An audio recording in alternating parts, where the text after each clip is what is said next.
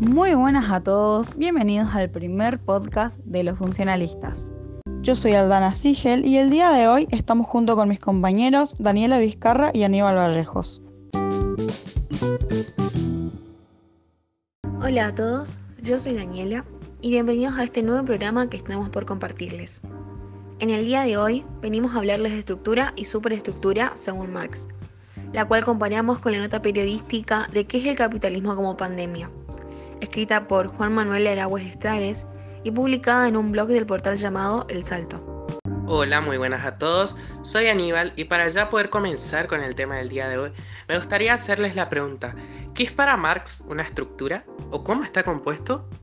Bueno, Aníbal, deberíamos empezar por nombrar los elementos que componen la estructura material que para Marx son las fuerzas productivas y las relaciones sociales de producción.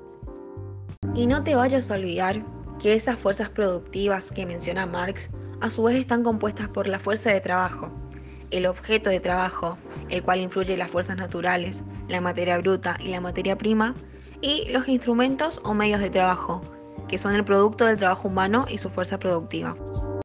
Me gustaría agregar también que las relaciones sociales para una producción capitalista se dividen en cuatro partes. Propiedad, división del trabajo, las formas de cooperación y relaciones técnicas de producción. A mí me está surgiendo otra duda. Entendí lo que es y cómo está compuesta la estructura para Marx, pero ¿y qué es o cómo está compuesta la superestructura? Yo tengo la respuesta a tu pregunta, Dani. La superestructura o superestructura ideológica, en la que Marx nos dice que incluye todos los aspectos denominados ideológicos y que son formas de conciencia social y las relaciones jurídicos políticas, o, lo que es lo mismo, el Estado. Exactamente, yo no lo podría haber dicho mejor. Ahora, ¿cómo podríamos relacionar esto con la pandemia del capitalismo? ¿O qué está ocurriendo hoy en día entre el Estado y el trabajo con respecto a la pandemia, por supuesto?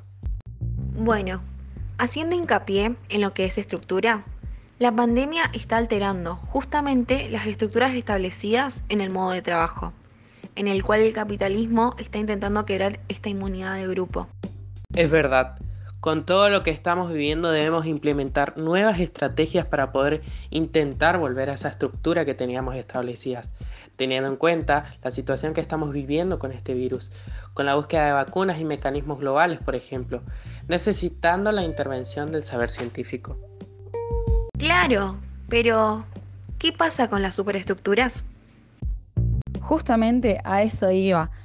Las superestructuras las vemos más que nada reflejadas en el Estado, el cual está afectado ante esta situación, ya que son ellos los que deben implementar estas dichas medidas de organización y prácticas para todos los habitantes. Pero no sé, ese es mi punto de vista. ¿Qué opinan ustedes? ¿Qué más podrían agregar a esto?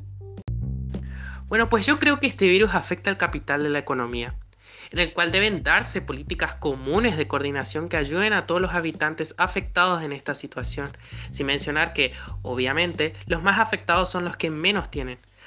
Hay una necesidad, hablando en el ámbito sanitario, que deben servir para poder empezar a implementar prácticas en lo político. Aparte de eso, deben solucionar todos los problemas económicos de una forma imperativa en defensa de los intereses sociales.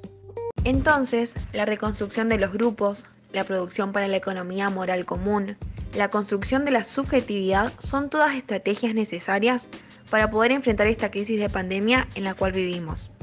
Y las necesitamos para empezar a volver a dirigirnos a un buen camino o un retorno a la normalidad. Exactamente.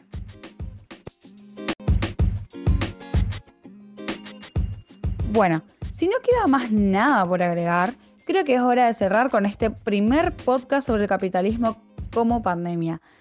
Muchas gracias por habernos escuchado, gracias chicos por participar y nos vemos en el próximo podcast que hagamos en Los Funcionalistas Opinan.